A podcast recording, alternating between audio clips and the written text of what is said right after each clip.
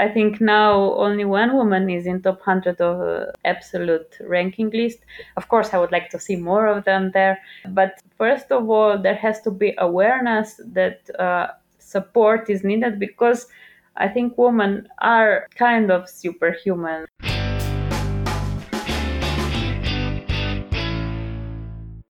Welcome, everyone, to our first episode of our special FIDE podcast for the Year of the Women in Chess. My name is Lily Hahn, and I'm a chess player and chess enthusiast from Germany. Over the course of the next year, I will take you on a journey to meet some incredible and inspiring females in the world of chess. The podcast will be broadcasted monthly and is a collaboration between the FIDE Women's Commission, the German chess podcast Schachgeflüster, and the Chess Sports Association. Today's guest for our first episode is a seven time national chess champion. She represented Slovenia as a national player in 11 chess Olympiads and 8 European team championships. She has a current ELO of 2,213. Besides being a successful chess player, she's also a lecturer and assistant professor at the School of Advanced Social Studies in Nova Gorica and worked on the interface of chess and psychology. She's also author of the book Improve Your Life by Playing a Game, which was published in January 2021. Let's welcome to our first episode of the Year of the Women in Chess podcast, Woman Grandmaster and Dr. Jana Krivec. Welcome, Jana. Welcome. Um, I'm very glad and honored to be your first guest, Lily. We're very glad to have you as a guest. Mm-hmm. So, looking at the list of things you do, from working as a professor to writing books, do you actually still have time to play chess yourself? Whether in a league or some kind of tournament, or maybe even as part of this new big online chess hype? Mm-hmm. Uh, well, you know, um, all these things uh, go goes hand in hand uh, if you just know how to organize uh, your activities correctly.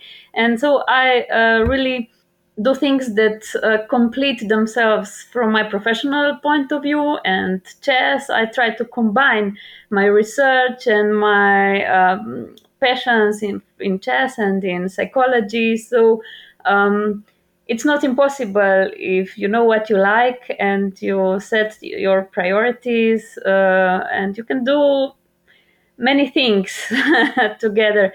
Uh, but yeah that is true. I guess like having such a busy life, it is quite important to organize everything. Um, maybe because we're going to have a lot of international listeners, we can start looking a little bit at your chess career.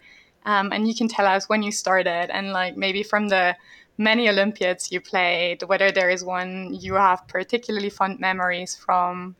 Mm-hmm.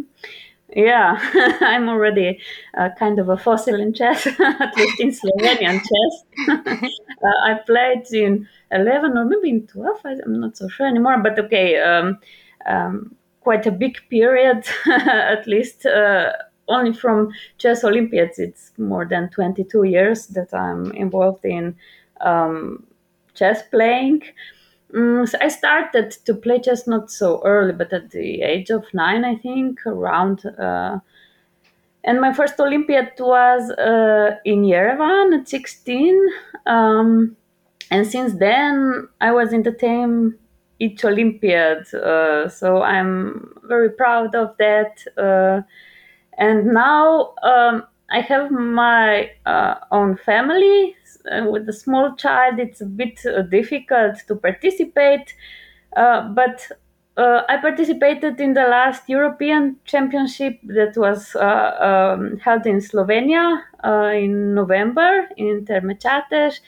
And my little boy was only five months old. but you see, everything is possible if, if, you have the right support in your surrounding. Um, and it was really great experience. Um, I enjoyed playing chess. We had fun there, and um, I really don't regret it. Um, so yeah, I still try to play, but of course, um, it's not the same as before when I played, uh, let's say, semi-professional.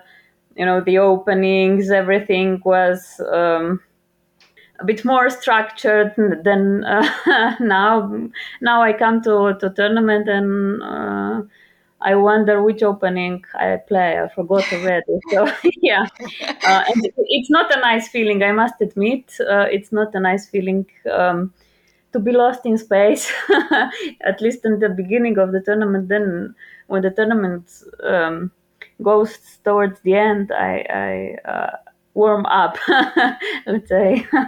Um, but yeah, on the other hand, I don't take it so seriously, so it's a bit less stressful, and I uh, enjoy the game itself more. Of course, if I don't lose too much of the games. So it has pluses and minuses, but um, chess is so um, deeply rooted in me that um, I will have problems to completely um, abandon it. I guess that's quite a lot of interesting topics we touch upon straight away because I guess like especially for families there's always discussion on whether for example childcare or something should be provided at tournaments whether that would be more helpful or for example whether the online format now makes it easier for people or women with families to play. Yeah.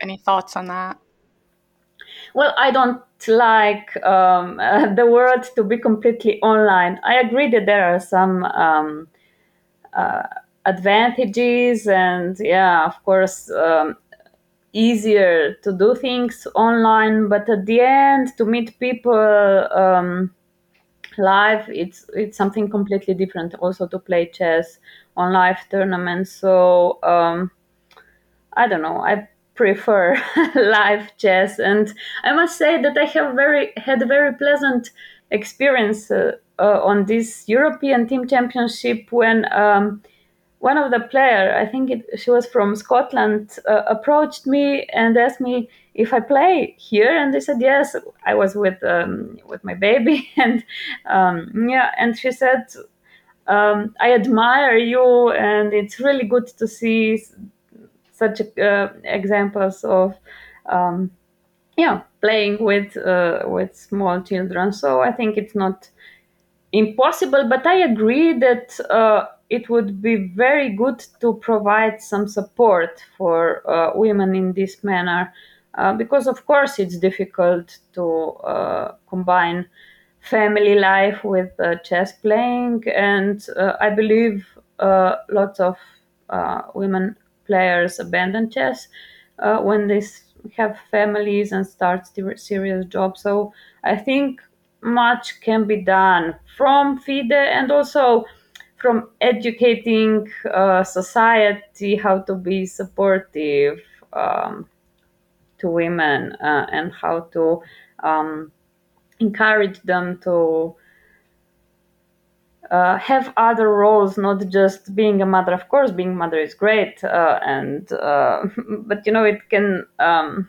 take the whole person, and um, I think it's also good for the child not to lose yourself completely um, in other perspective, other interests that you had before, uh, but that you continue to be um, you know, a, a, person with um, many identities, with uh, uh, things that you do with your interests, because um, I think you, it makes your life richer and uh, you are more satisfied, and uh, therefore, you know, child can learn a lot from um, rich life of uh, um, its parents too. That's true. And it's probably the first step into being a, a, good chess player itself for the little one if it's already been at a tournament, uh, European Championship, being five months old, I guess. Um, yeah. already uh, achieved more than the majority of us will do. yeah, well, I don't know if you remember something, but yeah, maybe. Yeah. So, so talking a bit more about your time, we can maybe go back to the topic of um, children or mothers in chess later, but maybe focusing a bit more on the chess for now. So during your mm-hmm. chess career, you played like loads of tournaments, as I said, like all the Olympiads and team competitions, but also a lot of individual tournaments. Mm-hmm. Um, and I'm just wondering if you could maybe explain to us if you have any preference for a team or individual individual championships, and if you feel there's any difference the way you, for example, prepare for the tournaments or play during the tournaments, maybe also for the mental pressure you have during the tournaments. Mm-hmm. Um, I like uh, to play team tournaments, uh, but yeah, also individuals. But uh, for me, um, team competitions have some um, additional level of joy. I don't know, but this is because um, maybe I was lucky, but um, in majority of the cases, I was in a team where uh, this team spirit was very good. We understood each other uh, very well, and this is something um, that is very important uh, when you play in a team. And uh, this is something that can boost you as a individual player, or you know, if um, there is misunderstanding between the players, it can be really terrible to play. Uh, so um, it it depends also what kind of the person you are. Um, you know, some of the players are more individualistic and um, um, they want to have their own path and their own uh, pace of living on the tournaments, uh, playing. Um, you know, you have to be adjustable when you play for the team. You cannot um, put yourself on the first line, but the team and the team result is more important than uh, your own result. Uh, you know, I don't know. You will not. Um, complain if you have uh, black pieces a few times in a row, uh, even though it's not very pleasant uh, for you. Um, but for some people, this is more difficult than uh, for others. Mm.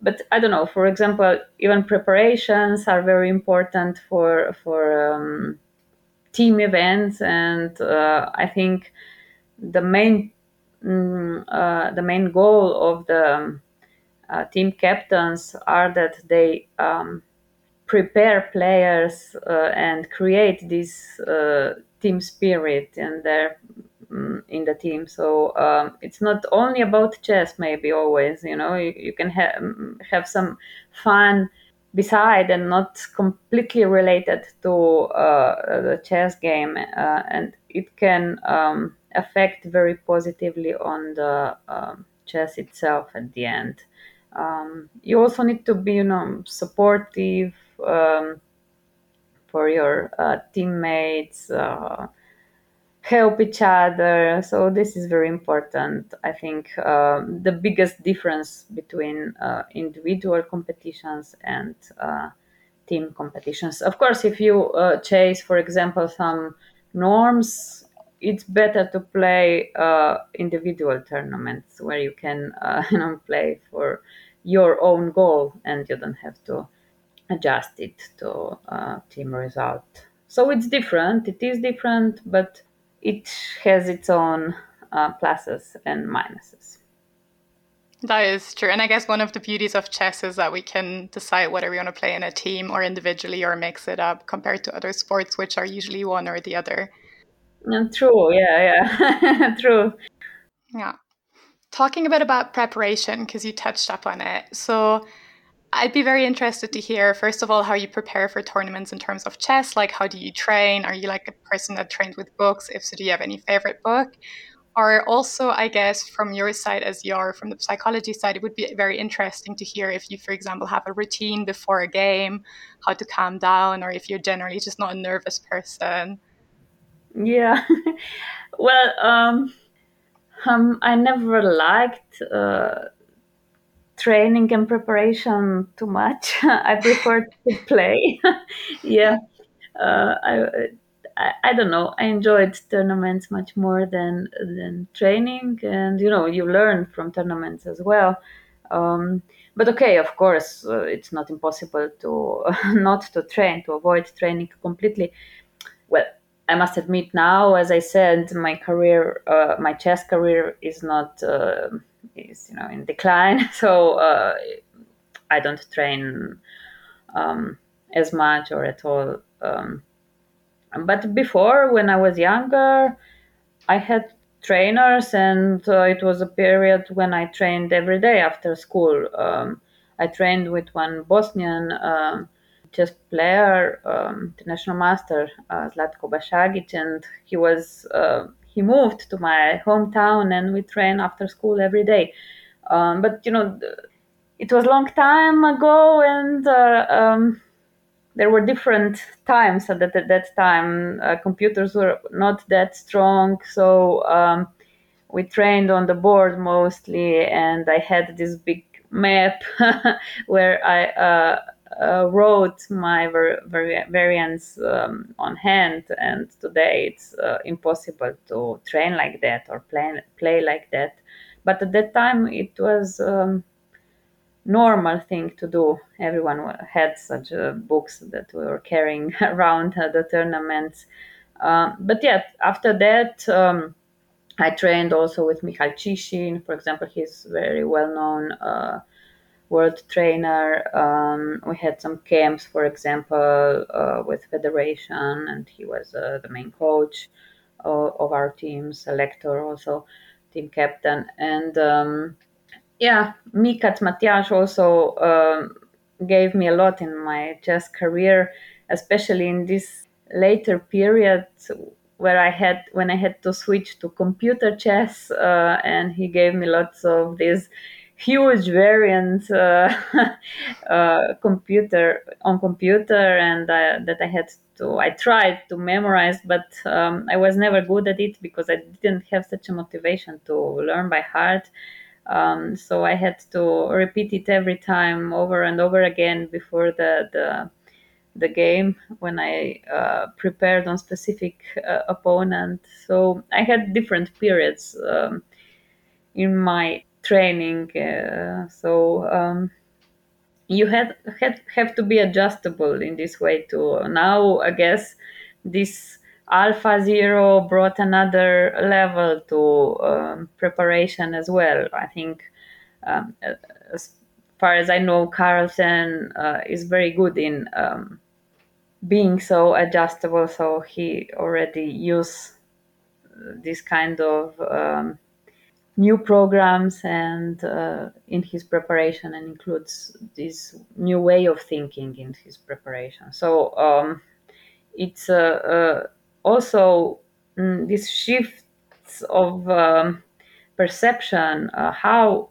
uh, to prepare is very important. Um, mm. And yeah, also um, psychological side. Of course, it's um, of course it's important, and I think too many times overlooked. Um, you know, we always think that only chess variants on and chess variations are the the one that are important for the next game but there are lots of things in our head that are not exclusively related to chess game but have a very big influence on uh, our play and yeah i was studying psychology so um, whether consciously or not i was combining these things and um, using some uh, techniques and uh, yeah. That, that would have actually been um, my next question because um, it's very interesting. Well, you clearly are a, a, true expert in the interface of psychology and chess, and because you studied psychology at the University of Ljubljana, and then mm. also for your doctoral thesis, you combined your passion for chess and your interest um, in psychology with a project that looked at cognitive information processing. And I was mm. wondering mm. if you when when you first decided to study psychology, did you already have in mind that it would be possible to have like chess related projects in there, or is that something that developed later on? Um, no, I didn't have that in mind from the beginning. Um, actually, um, well I can say the chess influenced uh, my choice of study, but not in that sense that uh, I wanted to combine the knowledge of chess and psychology. Uh, I mean, I liked psychology and uh, you know um, these kind of topics, uh, how human beings behave, why, is, what goes, uh, what is behind our mind, but uh, I really liked physical education and uh, art at that time when I was fin- finishing uh, high school. But uh, to enter that kind of studies, uh, I would have to do some um, entrance exams and I would have to prepare for them. And I didn't have time because I played chess a lot at that time. so psychology did not have that. Uh, yeah. Did not have that so yeah that was my my next choice and uh, that's how chess influenced on the beginning. But then afterwards uh, i saw how many things from psychology can be applied to chess and you know i i, I was just seeing similarities uh, when we uh, had some topics on university i said okay we have to do this on, in chess in playing chess too. We have to learn this um, and some things are natural to a chess player but uh, in reality people do not do that in um, it's a special psychological technique uh, for example or um, uh, something that has to be uh, learned but a chess player does it automatically if he wants to improve his uh, chess game and uh, yeah i did my diploma uh, from the topic of chess how uh, chess players cope with uh, stress in comparison to other people Mm-hmm. and i did my phd uh, from domain of chess because chess is really a good uh, domain for research as well because it's um, it has its own structure um, uh, strictly defined rules. Um, it has uh, the the measure of expertise. Um, so uh, and it- it's it's of course very rich game where you can find a lot of different psychological processes behind like from cognitive emotional many many um, uh, yeah things uh, that um, uh, derive derive from psychology. So uh, i did yes my phd from the field of cognitive psychology. I try to understand how um, people process information of procedural type and um, i try to understand it on the domain of chess. So yeah. Mm, The the first the first thing I wondered when when I saw that you did your um, doctoral studies in chess is whether it was easy or difficult to find a supervisor for this project, and for example, whether your supervisor was a chess player. Mhm. No, not at all, because uh, I was okay. My main supervisor, um, yeah, on the uh, faculty of psychology was not a chess player, but uh, expert from cognitive psychology. But my second supervisor was from faculty of computer science, um, very well known um, expert, Ivan Bratko. He he wrote uh, one um, uh, computer programming language prolog uh, but he's also very very passionate chess player. Also quite a good chess player. He had over uh, 2300 elo rating at uh, some point and he was really enthusiastic in uh, the team. He also he was a mentor of um, one previous um, girl that did some research on a chess uh, game. So um, it was an obvious choice, and he really uh, helped me with my um, developing my thesis. So uh, I was lucky in this manner, and I also had a lot of um, colleagues who were uh, very interested in this topic from computer science, Matej Guid, for example, and he also helped me with um, developing computer programs that I used in my PhD. Very interesting. So there seems to be quite a bit of research out there combining like psychology and chess. Yeah, and computer science Computer in, science. this yeah, true. in my case.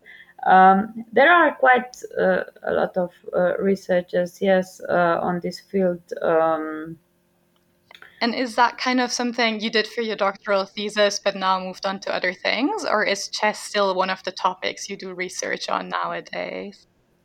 I mean, um, the doctoral thesis um, needs to have a, a contribution to science in general, Mhm. so it has to be, you know, generalized uh, to other topics. Uh, so yeah, I had to combine my findings on the domain of chess with other uh, theories and uh, domains. Um, it has to be like this. And of course, in my um, academic work, uh, I need to do other things as well, not just chess. Unfortunately, because I would like uh, to. I, I, mean, this is my um, passion, and also I feel like I have the the most knowledge in uh, the intersection of chess and psychology, and this is something that I can understand, and I think um, I can give the most, but yeah, unfortunately, I cannot choose all the time what the research will be. You know, there are different project funds and so on that are um, set with the topic, and uh, I had to take. What, yes, of course, of course. Uh, so yeah, it has to be adjustable in life and flexible. So, but if there will be an option, we can hope for a follow-up study Mm, I would love to. Just waiting for some opportunity to come. Um, I will probably apply some pro- for some pro- project connected with chess because yeah, uh, or uh, or be lucky to be invited uh, in some project. And mm. do you think it's like a bilateral relationship we have between chess and psychology? Meaning, so as chess players, we can learn from the psychological concepts maybe on how to deal with stress, these kind of things. I guess we're going to touch a bit more up on that in your book later on. But then I guess also what you did for your thesis, um, that we can like use chess as an example in psychology for cognitive ideas or. Yes, exactly.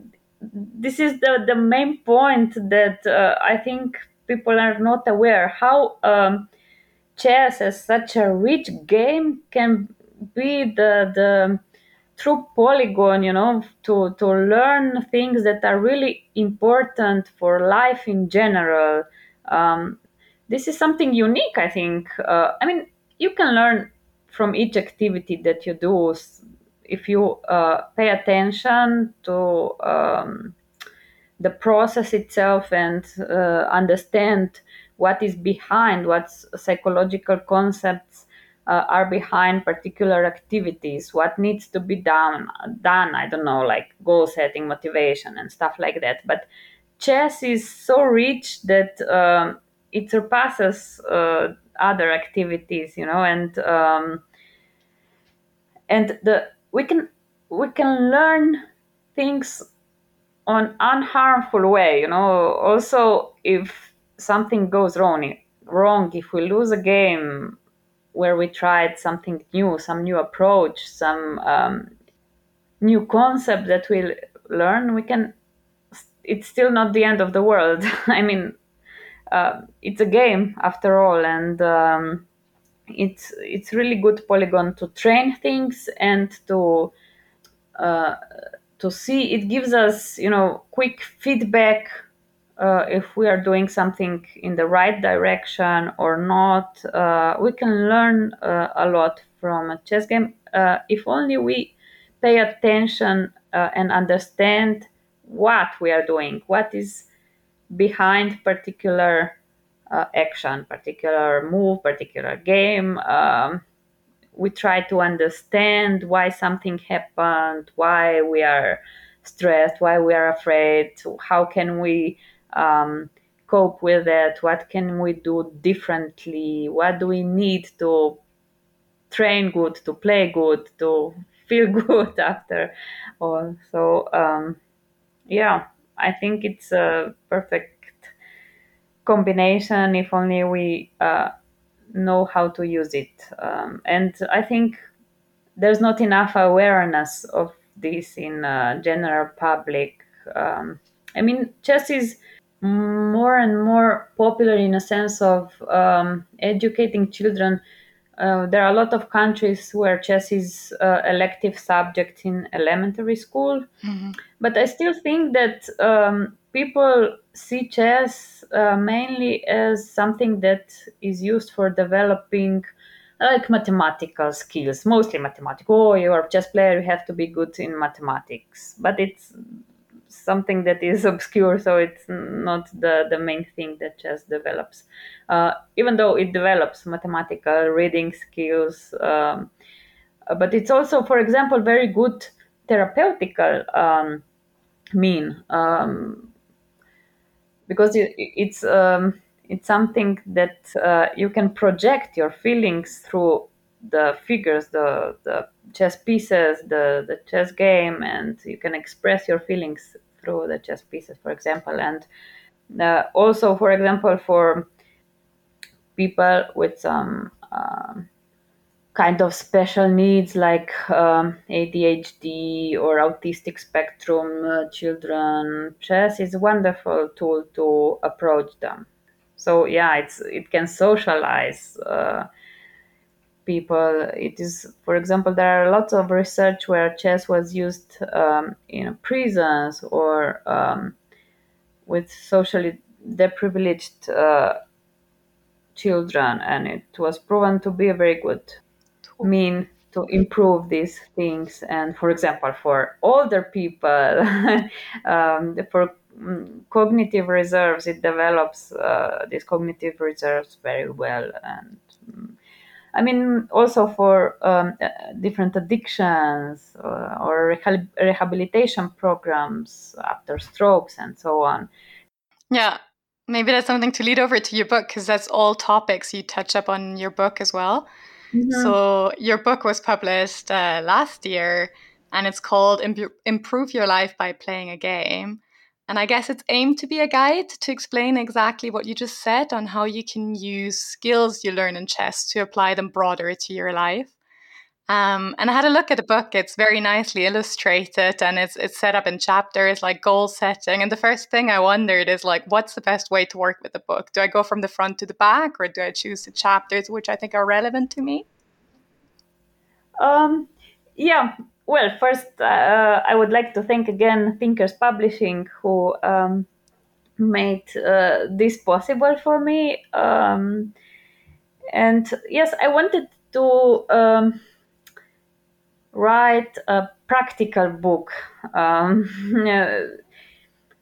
I think, firstly, it's nice to read it from the beginning, but uh, I would really love uh, that the the reader would come back to my book. You know that. Uh, the person would, have the book uh, in the bookshelf, and from time to time, he would remember, huh, I would like to check this thing and uh, uh, open the book again on uh, different pages um, and and different chapters and remember something that is useful or you know because we have to remind ourselves on the these things that are uh, important in life and uh, things that we have to pay attention to. So um, it's not a book for one time read, but to to check it more often. But I tried to um, design it in a way that it's interesting, not that it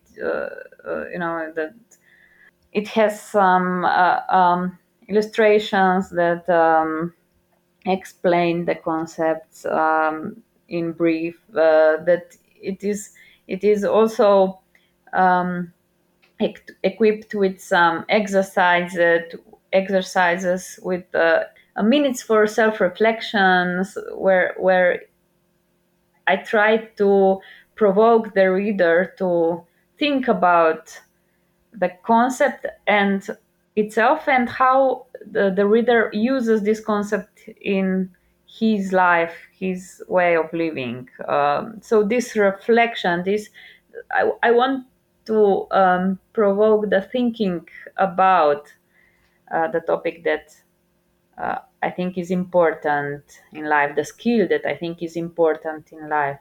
Um, and I also include, for example, um, lots of um, quotes from famous and successful people, from wise people um, who, in a way, um, approve these concepts and say okay, this is really important in life. So, uh, or show the importance of these concepts and skills in life. So, um, yeah. so that the reader can see how these successful people are aware of the importance of, um, yeah, different psychological skills. And I also want to say that um, the book is uh, uh, structured chronologically from um, the skills that we learn through the training period, then what can we learn during playing a chess game and a chess tournament, and what is important from psychological point of view after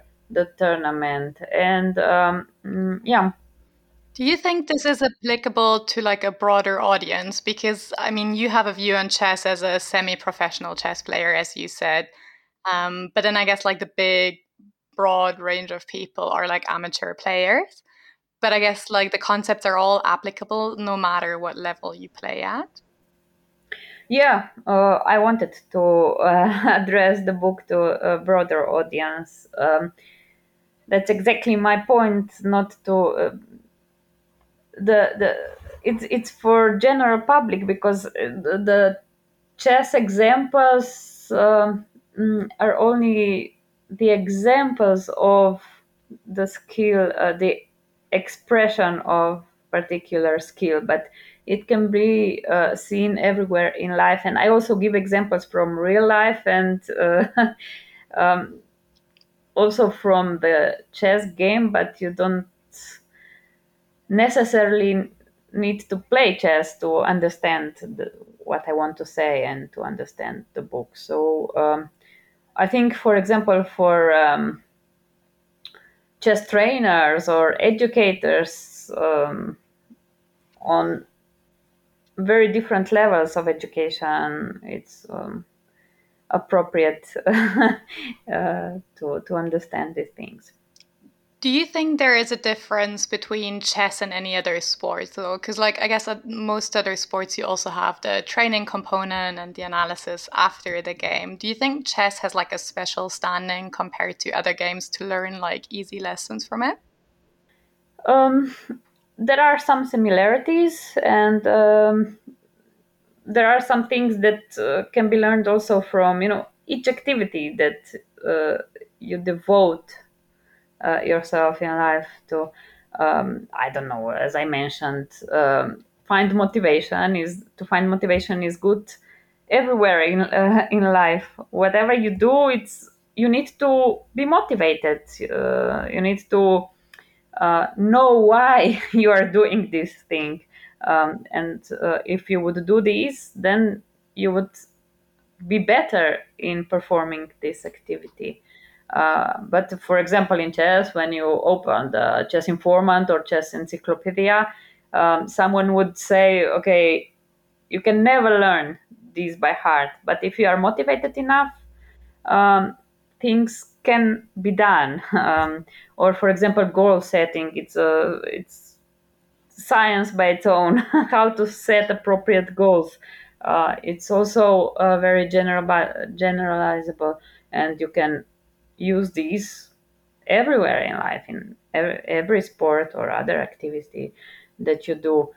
Or for example how um, how to um, accept the the concept of delayed reward something that is very important. Or how, how to fight for example uh, how to mm, never stop exploring. Because a lot of people for example just learn something new, uh, they learn a bit and they think they know everything and they are satisfied with that. And they are very confident usually in uh, what they know. But in reality, this is um, this is uh, not the the true, the genuine confidence, you know, because uh, your level of knowledge is very low, and you need to learn a lot more to be a real expert with true confidence. And um, yeah, in chess, of course, this is very visible.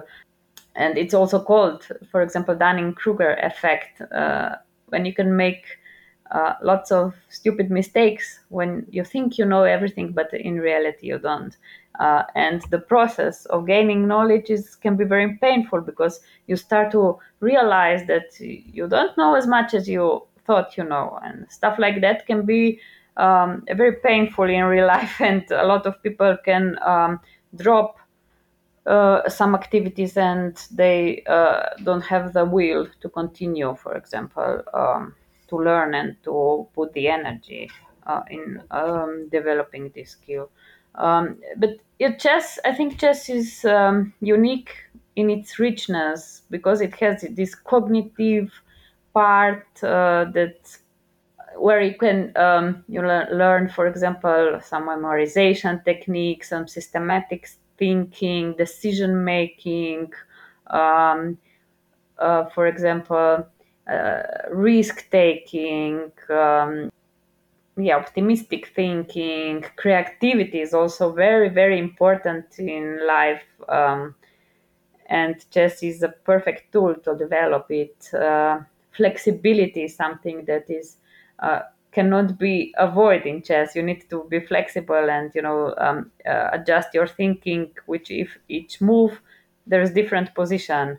Um, for example, then um, taking responsibility for your actions. It's also something that uh, is maybe in chess uh, exaggerated, if I say so, uh, in comparison to other sports, because here you have 40 moves, and each move is a new move that you need to take. You cannot say, okay, now I will not play a move. You need to take responsibility for your actions in each move, and then you win one game. but for example, in other sports, you just make one jump and then it's over uh, for the time being. So uh, patience is something, for example, that is very um, useful also in uh, some positions in a chess game. Uh, activity, on the other hand, you have to be patient. You cannot, you know, go with the, the head through the the wall. But uh, on the other hand, you need to be active in a game. Um, it's something, I guess, maybe a unique combination in chess. And you understand in this manner chess is so rich that you can find everything yeah. uh, in this uh, on the first side it's peaceful game and a very um, elementary game with some uh, few pieces of wood but behind there are so many um, so many things that are going on that you can find something for everyone. yeah, yeah it's for, true. Like endurance, mm-hmm. creativity, kind of like loads of different skills required. Um, I'd like to come back to one of the points you talked about because you we discussed quickly that overconfidence can be quite negative and lead to mistakes. But we also know that being having some kind of confidence in your game is is equally it can be quite important. And I guess that brings me idea of mental strength and how important the psychological concepts are in performing well in chess. And I know that you and the FIDE Women's Commission have some events planned for the upcoming years. So maybe you want to tell us a little bit about that. Mm-hmm. Yeah, we will have um, some workshops on the theme uh, how to develop mental strength, but um, all these concepts that I was talking about are included actually uh, in, in, everything is connected in in psychology, behavior, cognition, and emotions. Uh, but yeah, um, of course, self-esteem is very important. But uh, healthy self-esteem here, maybe we can we. Um, we are more on the mental health field already, um, and it's also we cannot avoid it actually. Um, we need to understand uh, if we have a healthy way of view of the world view of ourselves um, in psychology we say um, healthy or unhealthy emotions healthy or unhealthy behavior. Um, so healthy is something that leads us towards uh, our goal towards our happiness at the end. And unhealthy is something not necessarily sick, but unhealthy is something that uh, is not useful for us. It's not useful for our living. And you know, um, each of us starts at the beginning, and there are lots of um, influences from our surrounding surrounding that can be uh, unhealthy, that can uh, give us some um, distorted way uh, a distorted view of, for example, ourselves of, or the world, and uh, we can live with that many many years and we can have some cognitive distortions for example where where we think that we need to be perfect we need to satisfy all the people. And this is something that can be a big burden for us and uh, it can lead our actions uh, and uh, yeah it's something that usually we are not aware of in everyday life. So we first start to uh, question ourselves. Who are we? You know to get to know ourselves. What are our think our thoughts? Uh, what is our behavior like? Um, how do we feel the our emotions? Um, why do we feel some unhealthy emotions at particular events? Uh, what is behind our unhealthy emotions? Uh, um, are they justified? Uh, what can we do to improve these things? What can we do to correct these things uh, in a way that they will serve us better that we will have a better functional life uh, uh, so it's something that improves our life that uh, makes our life lives better. You, you know um, in general in psychology there are um, three topics so uh, three fields where we um, let's say correct things uh, improve ourselves. So behavior emotions and cognition. And from other side there are three um, causes for uh, our states. So it's our uh, innate characteristic something that we bring to the world. Then it's social impact. And this is something uh, that uh, it's not in our power to um, change but we have the power. This is some activity. We have the power to choose what we will do with the social uh, surrounding and what action will, will we take uh, what decision will we make at particular moment? And uh, at each moment in life we can you know choose our further path. And um, what we need to do is understand our past our um, understand maybe the negative influences that from surrounding that influences influenced our lives and we had to leave them behind and use our powers to um, live better life that is ahead of us.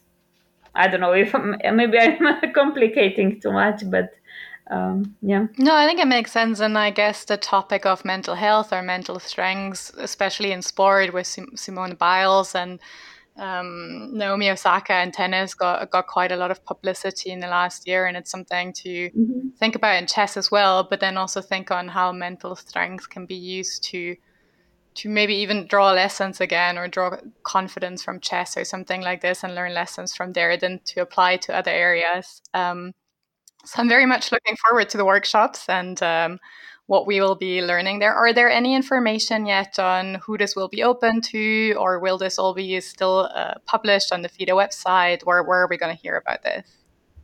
Yeah, um, we do this um, uh, with Commission for Women Chess. So, yeah, women are uh, mostly welcome, but I think it will be open to uh, everyone, you know, but um, everyone who are prepared to do something on themselves, who are, have open minds, let's say. um, and yeah, the, the goal is to increase the awareness. First, the awareness of the power of the mind. Uh, you know, I think we are not aware of the power of our mind, how um, it can have uh, the consequences in also material, materialistic things um, like at the end money or success or um, better performance for example. And um, yeah then we will do some um, self-examination let's say some um, assessments psychological assessments of with some questionnaires and uh, understand some key topics that are important for uh, mental strength. And we will also discuss some uh, deeper, um, deeper aspects of our personalities, as I was uh, speaking before, these uh, core beliefs that are grounded in us, and how to face these um, these things. And then we will also um, get to know some techniques and some solutions that helps us uh, help us to um, improve mental strength. So um, yeah at the end the main goal is to have a better life in general but yeah uh, to have better self-esteem better um, uh, performance or whatever it is that we want to um, give our attention to or uh, to uh, give our energy to. Of course, uh, I must say, in psychology or psychotherapy, there is no magical stick. Uh, this is something that everyone has to know. Um, no one has a magical stick and uh, you know uh, or a magical pill that will give it to you and you will be uh, stronger. but it is work, and uh, with educating, uh, you start to uh, you have the basis where you can start to work on these things and develop mental strength. So um, it's not something that is magical, but it's training and work as always and everywhere. Uh, so yeah, these workshops will be um, there will be 10 workshops and it will be organized in a way that um, there will be lectures but also some exercises and some um, self-examination and so on and discussions i hope Sounds absolutely amazing. So, to all the listeners interested in this, even though it's not a magic potion, but a lot of work, if you need some or if you want some tools on your hand from an absolute expert in the area, do join the seminars. You'll find some more information about this posted on the FIDE Women's Commission website. And we're quite interested mm-hmm. to see what the workshops are going to be like. Yeah. Then I think we're already heading to the end of the podcast. Maybe one final question besides the workshops which you're of course going to be part of is there anything you could think of that you would like to see uh, in the year of the women in chess that you might think would be a, a good a good idea or something to maybe increase female participation in chess or make the chess community feel more open for the women that are already there mm-hmm. yeah well um, of course there, there's a lot of room uh, for improvement uh, for women in chess I don't know about the special um, special event now, but um, I think that the Woman in Chess Commission is the first step from FIDE um, to acknowledge the importance of inclusion of women women in um, different areas in chess, not only playing chess, which we know that um, few women are in. Uh, top 100 uh, i think now only one woman is in top 100 of uh, um, absolute ranking list. Of course i would like to see more of them there. Uh, but uh, first there are also other um, stakeholders position arbiters position um, leadership positions where i want to see uh, more women there. But first of all there has to be awareness that uh, support is needed because I think women are um, kind of superhuman, where you know they they are combining a lot of different areas, uh, and they're um, yeah responsible for different important things, and therefore they need support uh, in in uh, several uh, areas in society, and um, I really hope that this will improve, at least start to improve in this year of uh, women in chess. Yeah. We're at least hoping to to introduce the listeners to some amazing women in chess, whether it's arbiters or players or mm. other position, with this podcast over the next year. So I hope you guys are all excited for the next few episodes to come as well. And I guess that brings us to the end of today's episode. So thank you very much, Jana, for joining us today. Thank you for inviting me. Um, yeah, as you said, this is um, one of the very important, but one of the steps uh, to to include uh, more women and empower them to to join the uh, important functions in chess as well. So thank you for your participation as well. Thank you very much. Bye, everyone. Bye.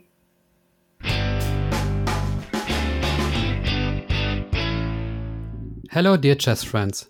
I hope you enjoyed this interview as much as I did.